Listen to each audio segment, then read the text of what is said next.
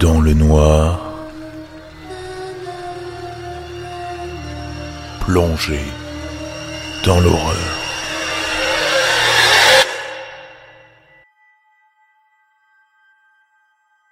Bonsoir à tous, bienvenue dans le noir pour ce troisième épisode du Crip Show. Comme d'habitude, une formule simple, une histoire horrifique, un témoignage et des recommandations. Avec une petite particularité cette semaine, vous le découvrirez à la fin de l'émission. Avant de faire plonger au plein cœur d'un cauchemar, je souhaitais remercier tous les nouveaux arrivants sur la page Facebook dans le noir. Et pour ceux qui écoutent et qui ne sont pas encore abonnés à la page, sachez qu'il y a beaucoup d'informations dessus.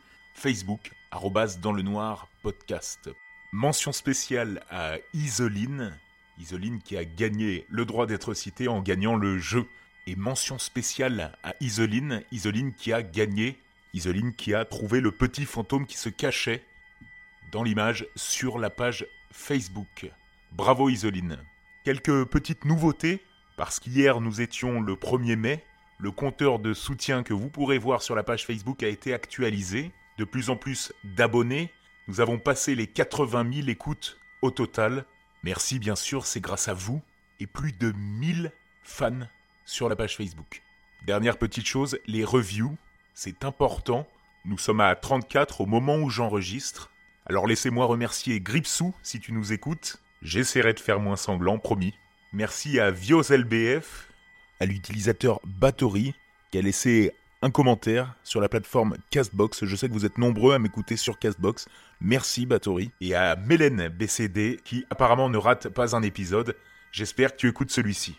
Dernière petite chose, restez à l'écoute du podcast. D'ici aux semaines qui arrivent, sont prévues de nombreuses collaborations. J'ai hâte que vous puissiez les écouter, mais sans plus attendre, c'est l'histoire du jour que je vous propose d'écouter. Éteignez la lumière, blottissez-vous dans vos couvertures, dans le noir, faites face à l'horreur.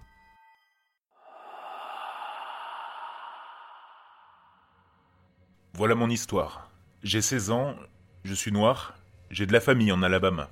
Ma famille sont des fermiers qui possèdent des terres du côté d'Huntsville. Mon oncle a une grande maison et plusieurs caravanes dans les bois pour le camping ou la chasse. Des cousins m'ont proposé d'aller camper là-bas. Ils savent que je suis un gars de la ville et que j'ai grandi à Chicago. Ils m'ont teasé pendant des mois. On a rassemblé des vivres, on a tué un cochon et quelques poulets, et on a pris le nécessaire pour quelques jours. On est arrivé au camp et on a senti qu'il y avait un truc bizarre. Une odeur bizarre dans l'air, un peu comme de l'ozone, comme juste avant une tempête. On n'y a pas fait attention, on a déposé nos affaires et on est allé se baigner dans un torrent. Un vieux mec blanc et un ado sortent des buissons sans prévenir. Il avait un fusil sous le bras. Il nous a salués, il nous a demandé ce qu'on faisait, si loin dans les bois. Je lui ai parlé de mon oncle, il le connaissait. Je lui ai dit qu'on campait pas loin. Il nous a dit qu'il valait mieux être très prudent et rester groupé dans ce coin. Un gros animal vivait dans les bois. Son fils, qui a mon lui a demandé s'il pouvait rester avec nous, ce qu'il a approuvé. Je vais rentrer plus précisément dans l'histoire. Je vous préviens, elle est assez longue. Donc la rencontre a débouché sur une partie de foot. Avec moi, il y avait l'ado blanc, Tanner, et cinq de mes cousins, et puis quatre amis à eux. Au total, on était cinq filles et six mecs. On avait tous entre 15 et 17 ans. À la fin, on s'ennuyait un peu, alors on a décidé de rentrer au camp et de ramener de quoi faire un feu. Même si les deux caravanes avaient chacune une kitchenette. Tanner nous a dit que la propriété de sa famille était juste à côté de celle de mon oncle. Il a annoncé qu'il passait chez son père pour le prévenir qu'il resterait campé avec nous. Un de mes cousins, Rooster, s'est alors proposé de l'accompagner, car il commençait à faire nuit. Une des filles les a suivis aussi. Il était 19h, il faisait déjà assez sombre. Ils ont pris des lampes torches avant de s'engager sur le sentier de la maison de Tan. Nous, on frissonnait autour du feu. On s'est fait griller des marshmallows, on a bu, et on a flirté avec les filles. 30 ou 40 minutes après, l'odeur d'ozone est revenue. Je pouvais la sentir par-dessus de celle du feu qui brûlait juste à côté. C'était persistant, cuivré, comme quand vous saignez du nez. Et puis ça s'est arrêté soudainement. Ce n'était pas exactement comme du sang séché, mais c'était la même genre d'odeur métallique qui vous reste au fond de la gorge. On a d'abord pensé que ça venait d'un appareil électrique ou que quelqu'un avait laissé une plaque chauffante allumée. Donc on a cherché dans les caravanes d'où ça pouvait venir. Et aucun appareil n'était allumé malgré l'odeur persistante. C'est là qu'on a entendu des gens se ruer vers nous. C'était Rooster, Tan et la fille qui arrivaient dans la clairière, complètement à bout de souffle. Ils n'ont même pas arrêté leur course. Ils se sont directement précipités dans la caravane, près du feu. On s'est tous rassemblés à l'intérieur. On leur a laissé un moment pour se calmer. Rooster avait l'air à deux doigts de pleurer. Pendant ce temps, le feu n'arrêtait pas de décliner. Alors, deux de mes cousins ont décidé d'aller allumer le générateur qui se trouvait dans le cabanon, entre les deux caravanes. Tanner s'y est opposé. Faites pas ça. On verrouille la porte. Personne ne sort. Il avait pleuré lui aussi. Ses yeux étaient rouges et son pantalon était sale. Il nous a raconté ce qui s'était passé. Ils sont arrivés chez lui et son père était d'accord pour qu'il passe la nuit avec nous. Mais en leur recommandant d'être très prudents sur le chemin du retour et en leur proposant de prendre un de ses fusils de chasse, juste au cas où. C'était qu'ils avaient vu quelque chose sur leur terre il y a quelques jours. Un de leurs porcs avait été retrouvé éventré et à moitié dévoré. Ils avaient supposé que c'était le fait des coyotes ou d'un cougar, mais ils n'ont pas l'habitude de s'attaquer au bétail. Tanner est monté dans sa chambre pour récupérer ses affaires, disant à son père qu'il se passerait du fusil, car les coyotes évitent les gens normalement. Lui et les autres se sont donc remis en route vers les caravanes. Rooster avait fini par arrêter de trembler et de pleurer. La fille aussi. Elle se contentait de regarder par la fenêtre avec un air ahuri. D'après lui, ils étaient à mi-chemin quand ils ont commencé à entendre des trucs bizarres dans la forêt. Il faisait presque noir, donc ils n'étaient pas sûrs de ce que c'était. C'est là que la fille a entendu du mouvement dans les buissons à l'écart du sentier. Ils ont tous dirigé leurs lampes en direction du bruit pour apercevoir un homme qui se tenait droit dans un petit fossé. Ils lui ont crié dessus, lui ont dit qu'il leur avait fait peur et que c'était un crétin. Rooster a alors réalisé que l'homme leur tournait le dos. Ils ont donc repris leur marche. C'est à ce moment-là que l'odeur cuivrée d'ozone est revenue. Un peu plus loin, en regardant autour d'eux, ils ont encore aperçu un homme debout dans le faisceau de leur lampe. Toujours le dos tourné, mais cette fois un peu plus près du chemin. Ils ont commencé à sérieusement presser le pas. Tanner n'arrêtait pas de jurer. J'aurais dû prendre ce putain de fusil, disait-il. L'odeur était encore forte dans la cabane au moment où il nous racontait ça. Rooster a repris. Au moment où le groupe a commencé à presser le pas, des sortes de chuchotements, lents, ont commencé à se faire entendre des deux côtés du chemin. Alors qu'il commençait à prévoir de retourner dans la caravane, la fille a dit qu'en jetant un œil avec sa lampe de poche, elle avait vu quelque chose en train de se bouger dans les bois. Les chuchotements devenaient de plus en plus forts, et quand ils ont pu voir la lumière du feu de camp, quelque chose est sorti des bois à une trentaine de mètres derrière eux, sur le chemin. Ils ont couru aussi vite qu'ils le pouvaient jusqu'à la caravane. Donc on en était là, perdus, au milieu des bois, et à ce stade, on se disait que ça devait être des bouseux ou un truc dans le genre qui voulaient nous faire chier. Tout d'un coup, mon autre cousin, Junior, a commencé à raconter que quand il était à l'école, un gosse des Amérindiens du coin lui avait parlé de la légende de l'homme bouc, ou un truc du genre. On lui a rapidement dit de fermer sa gueule, parce qu'on n'avait pas besoin de parler de trucs qui faisaient peur. Pas maintenant. Mais il continue à nous décrire comment était ce putain d'homme bouc, et qu'on était dans sa forêt. Il n'arrêtait plus. À l'époque, je n'avais jamais entendu parler de cet homme. Mais quelques années plus tard, l'année où j'ai reçu mon diplôme, j'ai eu une longue discussion avec mon coloc, qui était d'origine Ménom, une tribu amérindienne, et qui en savait un rayon, question légende locale. Pour résumer, c'est un mec avec une tête de bouc et il peut se métamorphoser. Il s'introduit dans des groupes de gens pour les terroriser. Il est dit aussi que c'est un peu comme un Wendigo. Rien que le fait d'en parler porterait malheur. Et encore pire, si vous le voyez. Gardez à l'esprit que je n'en savais rien quand j'avais 16 ans. Alors mon cousin disait L'homme bouc va nous choper et nous massacrer. Les filles étaient terrifiées et mes cousins et moi essayions de savoir si c'était pas juste un pegno ou un animal. Quelques secondes plus tard, l'odeur a disparu. À ce jour, je n'ai jamais rien vécu de pareil. Normalement, une odeur s'estompe, progressivement. Là, elle a cessé d'être, d'un coup, sans prévenir. Une heure après, 21h ou 22h, je dirais, on a arrêté de flipper, et on a pu sortir pour alimenter le feu. On a pensé que ça devait être des connards qui essayaient de nous faire peur. Donc on a choisi de ne pas rentrer à la maison, parce que je pense que si on l'avait fait, ils nous auraient pourchassés à travers les bois, ou un truc dans le genre. Rien d'autre de bizarre ne s'est passé cette nuit. On est resté une nuit de plus, mais rien ne s'est produit non plus. Du moins, jusqu'à une heure du matin environ. On était dehors en train de boire et de se raconter des histoires de fantômes. Alors que l'un de nous finissait une histoire, je ne me souviens plus de quoi elle parlait, l'odeur est revenue. Elle était tellement forte qu'une des filles en a dégueulé. Je me suis levé je me suis rendu compte à quel point l'air était froid. J'ai proposé qu'on retourne à l'intérieur, mais au fond de moi, je savais que c'était pas la bonne solution. On aurait juste dû se barrer. On est donc tous rentrés, hébétés. Junior se remettait à raconter des trucs sur l'homme bouc. Rooster essayait de le faire taire. Et moi, je sentais juste que quelque chose n'allait pas. Mais je n'arrivais pas à dire quoi. On a fini par s'asseoir et attendre pendant quelque temps. L'odeur était tellement forte. On était tous tellement terrifiés qu'on s'est blottis, les uns contre les autres. On a fini par cuire des saucisses pour tout le monde parce que personne ne voulait sortir. C'était des paquets avec quatre saucisses. On en avait tous trois paquets. Je les ai faites griller sur la poêle et j'ai donné un hot dog à chacun. J'ai pris le mien. Après un temps, l'un de mes cousins s'est levé pour en prendre un autre. Il commençait à râler en demandant pourquoi j'avais le droit d'avoir deux saucisses alors que les autres n'en avaient qu'une. Et je l'ai regardé en me disant Mais qu'est-ce qu'il est con? Je lui ai dit que tout le monde n'en avait eu qu'une parce qu'il n'y avait que douze saucisses. S'il en voulait d'autres, il avait qu'à ouvrir un nouveau paquet et en faire cuire d'autres. C'est à ce moment-là que la fille qui était allée avec Rooster et Tan a commencé à hurler. Oh mon Dieu, faites-le sortir. Elle pleurait et tremblait, et mon cousin est allé vers elle en lui disant Putain meuf, qu'est-ce qui se passe? On a tous les deux regardé partout dans la pièce, et là j'ai senti mon cœur lâcher. On a couru comme des dingues en dehors, et la fille nous a suivis. La porte de la caravane claquait contre le bord à chaque fois que quelqu'un en sortait. Un des amis de mon cousin nous a demandé ce qui se passait. J'ai alors compté combien on était. Nous n'étions plus que onze. Je raconte pas de la merde, a confirmé mon cousin. Il y avait douze personnes dans la caravane. Et vu qu'on ne se connaissait pas très bien, personne n'avait vraiment remarqué qu'il y avait une personne en trop pendant tout ce putain de temps. Et puis j'ai réalisé que j'avais déjà plus ou moins remarqué que quelque chose n'allait pas. Vous voyez, quand vous essayez tellement d'avoir du bon temps que vous faites plus vraiment attention aux petits détails bizarres, je jurerais sur ma tête que quelqu'un d'autre était avec nous, dans la caravane, et qu'il est resté avec nous pendant au moins une putain de journée, à manger avec nous. Le pire dans tout ça, c'est que je pourrais pas savoir qui c'était, puisque je pense que personne n'a interagi avec l'autre personne, ou l'homme bouc. La fille restait là à prier Jésus pendant qu'on était assis en rond dehors.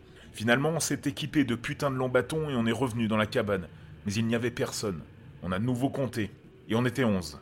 On est retourné dans la caravane et on a verrouillé la porte. On a expliqué le merdier qui s'est passé et la fille nous a dit qu'elle l'avait aussi compris. Mais au moment où elle allait en parler, juste avant notre moment de panique générale, la personne qui était assise à côté d'elle a empoigné sa jambe et s'est penchée vers elle en lui disant quelque chose qu'elle n'a pas pu comprendre. Donc on était tous secoués au point de se serrer les uns contre les autres. Et c'est après que je me suis endormi. Quand je me suis levé, le soleil se levait à peine et la moitié des gens dormaient, pendant que l'autre moitié emballait nos affaires. On voulait tous retourner à la maison. Mais quatre d'entre nous voulaient encore rester jusqu'à ce que le soleil soit complètement levé. Et certains pensaient encore qu'on flippait pour rien, et voulaient toujours rester. Moi je voulais juste sortir de ces putains de bois. Le nom de la fille qui s'était fait toucher par l'homme bouc était Kera. Bref, je lui ai demandé si elle pensait vraiment que c'était quelque chose de mauvais. Elle m'a répondu qu'elle voulait simplement retourner à la maison et ne surtout pas rester toute seule, dans les bois, une autre nuit. On a finalement décidé de se séparer. Les quatre qui voulaient partir le pouvaient, mais je devais rester, parce que j'avais les clés de la caravane, que c'était celle de mon oncle, et que je devais la verrouiller. J'étais super énervé à ce stade, parce que j'avais l'impression que les autres ne prenaient pas tout ça au sérieux, et s'en foutaient, que je veuille clairement pas rester dehors dans les bois pendant une autre nuit. J'ai passé le restant de la journée à tenter de convaincre les autres, à présent quatre filles et quatre mecs, de déguerpir, vers 16 heures, Tanner est parti chez son père récupérer un fusil, en disant qu'il allait revenir. On était donc plus que 7. À 17h, il n'était toujours pas revenu et tout le monde a commencé à devenir super nerveux. À ce stade, la seule raison qui me poussait à arrêter de les supplier de s'en aller était qu'il était parti chercher une arme. Il était plus ou moins 17h30 quand celui de mes cousins qui était resté nous a dit que la fille Kera était dehors. On a tous regardé dehors et effectivement, elle se tenait près du feu de camp, dos à la caravane. Je me suis demandé pourquoi elle était revenue alors qu'elle était si effrayée, et puis j'ai eu cette sensation désagréable au niveau du ventre. Gardez en tête que pendant tout ce temps, l'odeur métallique était partie. À ce moment-là, j'ai réalisé que je pouvais très légèrement la sentir. Je l'ai signalé aux autres, et tout le monde, et là tous ceux qui ont insisté pour rester dans ces putains de bois, alors qu'on avait ce putain d'homme bouc à nos trousses m'ont rionné, en me demandant si j'avais monté toute cette histoire pour leur faire peur. Je les regardais en mode Putain, je vous assure que c'est pas des conneries là. Je leur ai demandé pourquoi je me serais amusé à faire tout ça. Et là, une des filles est descendue chercher Kera. Mais elle s'est arrêtée net, à mi-chemin. Kera avait commencé à trembler, bordel. Je sais pas comment je pourrais décrire ça. C'était comme si quelqu'un, le dos tourné, riait, sans faire le moindre son. Ça a été le déclic qui m'a fait réaliser qu'il n'y avait pas un son dans tout le bois. La forêt était parfaitement silencieuse. On était genre vers fin septembre, il faisait donc encore assez chaud à ce moment-là même. Et s'il faisait aussi super froid, certains jours. Et normalement on pouvait encore entendre des oies, des oiseaux ou des écureuils jacasser. Donc je suis sorti à mon tour et j'ai demandé à la fille de revenir immédiatement dans la caravane. Elle est retournée avec nous et on a verrouillé la porte. On a abaissé tous les stores, sauf un. Et un nous s'est posté devant, assis sur une chaise, pour la surveiller. Elle est restée plantée là pendant bien 20 minutes. Le type s'est retourné pour nous dire qu'elle était toujours là. Et là, il y a eu un énorme coup sur la porte. On s'est tous levés d'un bond et on s'est dispersés à travers tout le salon de la caravane. Le coup était vraiment putain de puissant. À ce moment-là, mon cousin serrait dans ses bras une des filles. Les deux autres rigolaient nerveusement. Et moi et les deux autres gars, on se chiait littéralement dessus. Et puis alors, on a entendu Tan. Il criait Mais bordel, laissez-moi entrer. Ouvrez cette putain de porte On a été jusqu'à la porte et on l'a ouverte. Et il est tombé, à l'intérieur, un fusil dans les bras. Il n'y avait personne d'autre dehors. Apparemment, il avait marché jusqu'au lieu du campement. D'après lui, rien de bizarre ne s'était produit dans la forêt. Mais arrivé sur place, il avait vu une fille. Mais ce n'était pas Kira, selon lui. Quand il a atteint l'orée de la clairière, elle s'est tournée vers lui, la bouche grande ouverte, le suivant lentement du regard, pendant qu'il progressait dans la clairière. C'était seulement arrivé vers la moitié de la distance qu'il séparait des caravanes qu'il a réalisé qu'elle se rapprochait de lui. Elle était près du feu au départ, et sans qu'il l'ait vu bouger d'un pouce, elle s'était retournée, et la distance qui les séparait s'était réduite. Tan a pris peur et il a couru le reste de la distance en espérant que la porte serait ouverte. Quand il s'est rendu compte que l'on avait verrouillé, il s'est retourné et s'est rendu compte que la fille s'était encore rapprochée. Elle était à mi-chemin entre lui et le feu. Après avoir fini de raconter ce qui venait d'arriver, Tan a regardé autour de lui. Il est devenu super pâle d'un coup. Il m'a mis à l'écart et m'a chuchoté à l'oreille. Tu sais qu'on n'est plus que sept ici, hein J'ai eu cette sensation de creux dans le ventre, comme quand on t'annonce un truc terrible auquel tu t'attends pas. C'était revenu, à l'intérieur, pendant qu'on se mettait d'accord sur qui allait où. Et encore une fois. Et encore une fois, quand on est tous sortis dehors pour parler plus tôt dans la journée. Ça, on avait simplement profité pour se glisser dedans. On a regardé à travers la fenêtre et il n'y avait personne dehors. On s'est tous recomptés. Et ensuite, en gros, j'ai demandé à tout le monde combien on était avant. Tout le monde a répondu 8. J'ai répondu Bien. Combien de personnes sont ici en ce moment? Ils ont tous recompté et se sont rendus compte qu'on n'était plus que sept personnes dans la caravane. Tan avait ramené plusieurs boîtes de munitions et son fusil.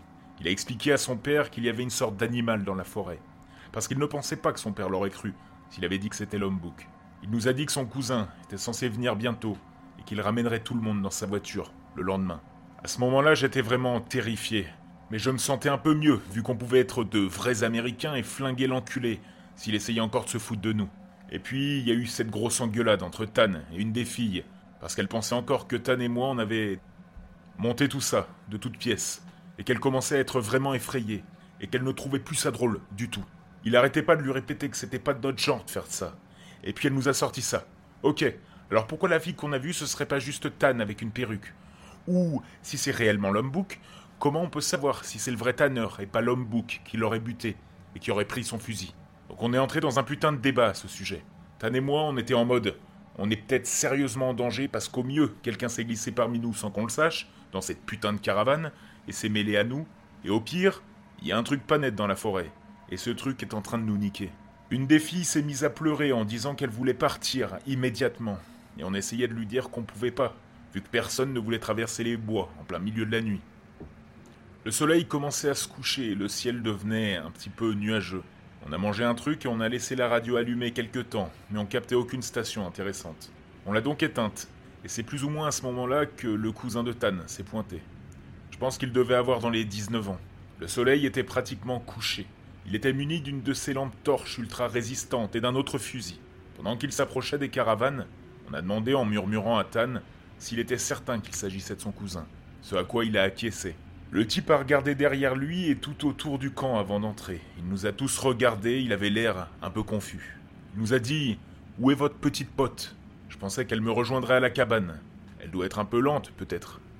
Puis il nous a demandé si on avait cuisiné avec du sang dans la cuisine, parce qu'il y avait comme une odeur de sang ou de métal chauffé à blanc, tout le long du chemin jusqu'à la caravane. On a tous répondu non, et on lui a demandé De quelle fille tu parles, putain? Il avait emprunté le même sentier que Tan avait pris pour venir un peu plus tôt, et il aurait rencontré une de nos potes en plein milieu du chemin. Il la regardait, la bouche grande ouverte. Il lui aurait posé un tas de questions, mais elle ne faisait que le regarder.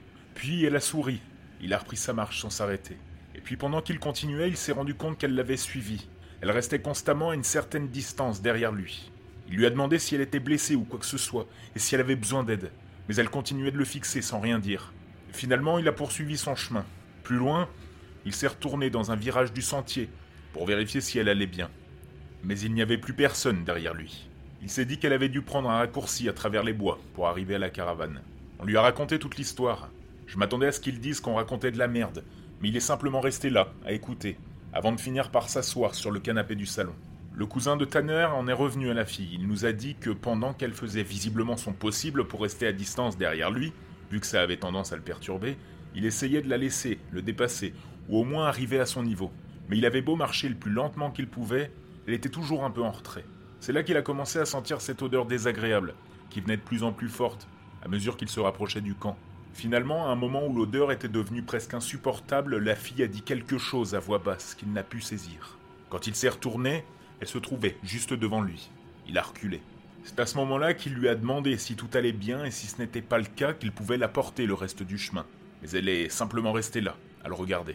Il a alors essayé de tendre son bras pour l'attraper par l'épaule, mais il avait du mal à évaluer la distance. Sa main s'était posée dans le vide, comme si la fille avait bougé, sans qu'il le voie. À ce stade, on était sûr que tout ce merdier était bien réel, à moins qu'il s'agisse d'un coup monté de Tan. Ce qu'on pouvait écarter vu qu'il était limite en train de se pisser dessus. Donc ils ont chargé leur fusil, on a mangé un peu plus et on est sagement resté là, à ne rien faire jusqu'à pratiquement 23 heures. Encore aujourd'hui, à chaque fois que j'y repense, je prie vraiment Dieu pour que ça n'ait été qu'un énorme calunar monté par mes cousins qui m'était destiné et qu'il ne me l'ait jamais révélé, histoire que j'en chie des briques pour le restant de mes jours. Vers 23h, l'odeur de cuivre était devenue une odeur de sang, vraiment dégueulasse, comme si on faisait bouillir du sang et qu'on brûlait des cheveux. Tan et son cousin Riz ont tout de suite compris ce qui se tramait et ont empoigné leur fusil. Il y avait quelque chose à la porte. Je pouvais pas dire si ça la griffait ou si ça la frappait. Et je dis pas de la merde. Il y avait une voix qui ressemblait au chat et chien qu'on peut voir sur YouTube, à qui on apprend à parler. C'était une voix bizarre, hésitante, et ça disait Et eh bordel, laissez-moi entrer, ouvrez cette putain de porte. J'ai encore eu cette putain de sensation, genre. Et une des filles a commencé à pleurer et à prier. C'était tellement évident que c'était pas une personne qui parlait. Ça n'avait pas la bonne cadence. C'est quelque chose que je n'avais jamais réalisé jusque-là, mais chaque personne a une certaine cadence quand elle parle. Peu importe la langue parlée. Tout le monde a un certain rythme de parole. Ce truc n'avait aucune régularité. Il ne faisait que dire laissez-moi entrer. Peu après, l'odeur s'est dissipée pendant un temps. Et tout au long de l'heure qui a suivi, on a pu entendre ce truc rôder autour de notre refuge. Toutes les quelques minutes, il revenait à la porte et disait quelque chose. Finalement, vers 2 heures du matin, l'odeur s'est entièrement dissipée. Riz a dit Allez, tant pis, et il est sorti avec son fusil. Il a tiré quelques coups en l'air, puis deux autres coups. Et là, venant des bois vers la rivière qui se trouvait près du campement, on a tous distinctement entendu quelque chose qui marmonnait ou ululait. Et puis ça a commencé à crier. C'était presque comme si on avait mis une gonzesse et un chat dans un sac et qu'ils criaient à l'unisson. J'avais jamais rien entendu de pareil. Puis on a entendu bruire les buissons, comme si quelque chose se déplaçait sous leur couvert. Riz a tiré dans cette direction et a rejoint la caravane à reculons. On a verrouillé la porte, mais on pouvait toujours entendre cette créature fredonner et crier. Riz nous a dit que quelque chose venait de sortir des buissons et rampait lentement vers la cabane. C'était sur ce truc qu'il venait de tirer. Toute la nuit est passée comme ça, des cris continus, pendant les deux heures suivantes, des mouvements dans la forêt. La chose n'est finalement jamais revenue vers la cabane, avant que tout le monde ne s'endorme. Pendant ce temps, Tan était assis sur une chaise, surveillant la porte avec son arme. Personne d'autre n'a vu ou entendu ce qui va suivre. Il ne me l'a dit que deux jours plus tard, après que tout ça soit terminé. Il m'a dit qu'il somnolait depuis que les cris et les autres bruits s'étaient arrêtés. Il était quasiment endormi quand il a vu quelqu'un sortir de la salle de bain, s'allonger sur le sol et s'endormir. Il s'est simplement dit que ça devait être l'un d'entre nous, et s'est de nouveau mis à somnoler. Mais il s'est remis en alerte peu de temps après. Il a compris que quelque chose ne tournait pas rond. Et pendant qu'il faisait semblant de dormir, il a compté combien on était. Il y avait neuf personnes dans la cabane. Il ne voulait pas risquer de tirer sur ce truc dans la cabane. Il savait pas de quoi cette créature était capable. Ou il aurait pu réveiller Riz, qui aurait commencé à tirer partout et nous blesser. Il est juste resté éveillé toute la nuit, faisant semblant de dormir pour surveiller l'intrus. Parfois, le truc se relevait et s'agitait bizarrement, ou hoquetait, comme s'il riait, et puis il retournait à sa position, allongé. Cette histoire se termine sans vraie conclusion, parce que de mon point de vue, rien ne s'est produit ensuite. Nous nous sommes levés, j'ai remarqué que Tan était un peu nerveux et qu'il évitait nos regards. On a pris notre petit déjeuner, on a tout remballé, et on s'est dirigé vers sa maison. Il est sorti en dernier de la cabane en disant qu'il se chargerait de la refermer, ce que j'avais pas du tout envie de faire, et qu'il me ramènerait les clés de mon oncle, que je pouvais commencer à avancer, et qu'il me rattraperait. On a pu faire une certaine portion du chemin avant qu'il nous rejoigne en courant.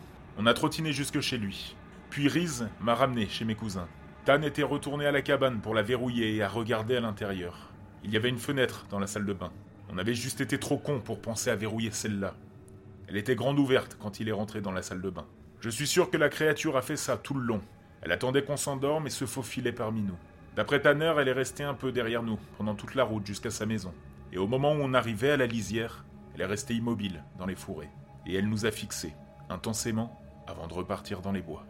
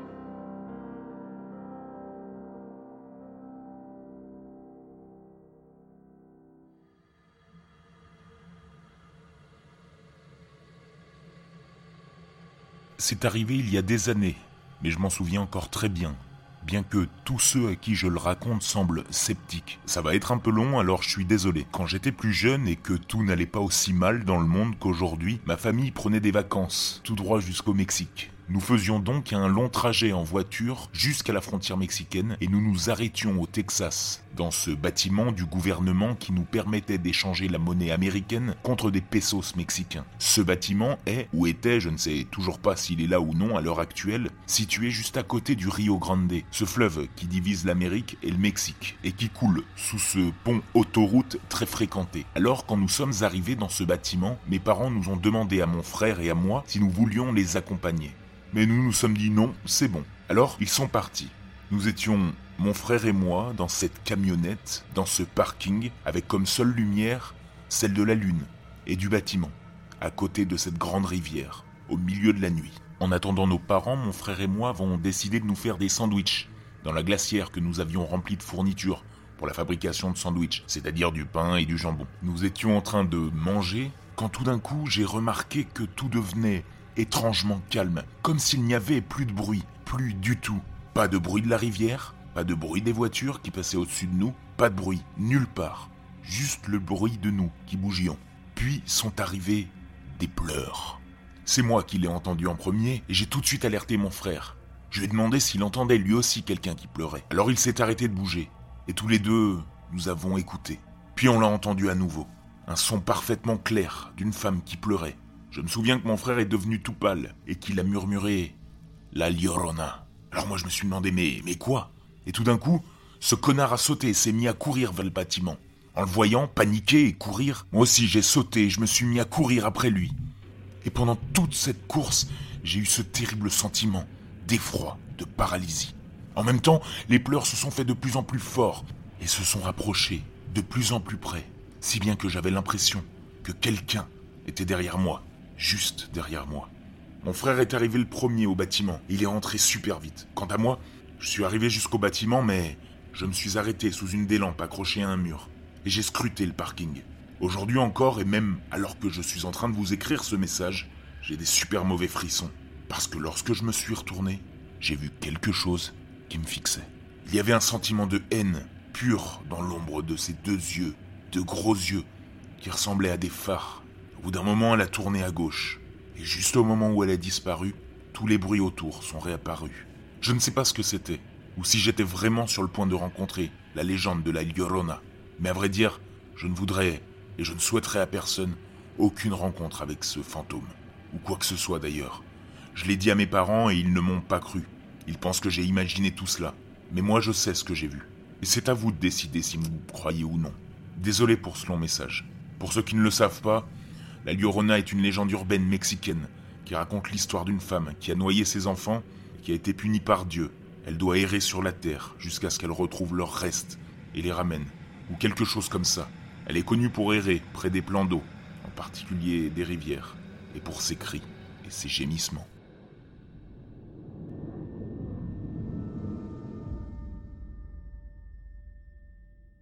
Après ce témoignage horrifique, je vous invite à découvrir mes recommandations de la semaine, avec une petite nouveauté cette semaine, qui deviendra, je l'espère, une habitude. Nous écoutons vos recommandations. Pour cela, rien de plus simple, vous contactez la page Facebook Dans le Noir Podcast en privé, un petit message avec un petit son de 30 secondes à une minute que vous aurez capturé via votre téléphone sur une chaîne YouTube, un film d'horreur ou quelconque actualité horrifique que vous aurez vu passer dans la semaine, peu importe tant que cela fait bien flipper. Et cette semaine, c'est Anna qui s'est prêtée au jeu. Je vous propose de découvrir sa recommandation, la série Netflix Marianne. Salut à tous, je m'appelle Anna et je viens vous présenter mon coup de cœur, la série Marianne. Alors, ce qui m'a plu dans cette série, déjà, c'est une série d'horreur et une série française. Ensuite, euh, c'est l'ambiance, des paysages bretons, le style du conte effrayant vraiment bien amené. Alors, l'histoire, c'est celle de la sorcière Marianne qui se nourrit des écrits d'horreur d'Emma Larsimon, et d'Emma, bien sûr, l'héroïne qui rentre à Elden où tout a commencé pour affronter un peu contre son gré ses démons. D'ailleurs, Emma, pas facile de l'aimer tout de suite. Très capricieuse, on a l'impression qu'elle détruit tout ce qu'elle touche et que c'est volontaire. Mais croyez-moi, vous serez probablement attaché à elle avant la fin du huitième et dernier épisode. En gros, je vous recommande vraiment cette série Netflix. 8 épisodes donc, 7 heures environ, on a tous fait des marathons plus longs que ça. Voilà, j'espère que vous vous pencherez dessus et que si c'est le cas, vous apprécierez vraiment cette série. Merci.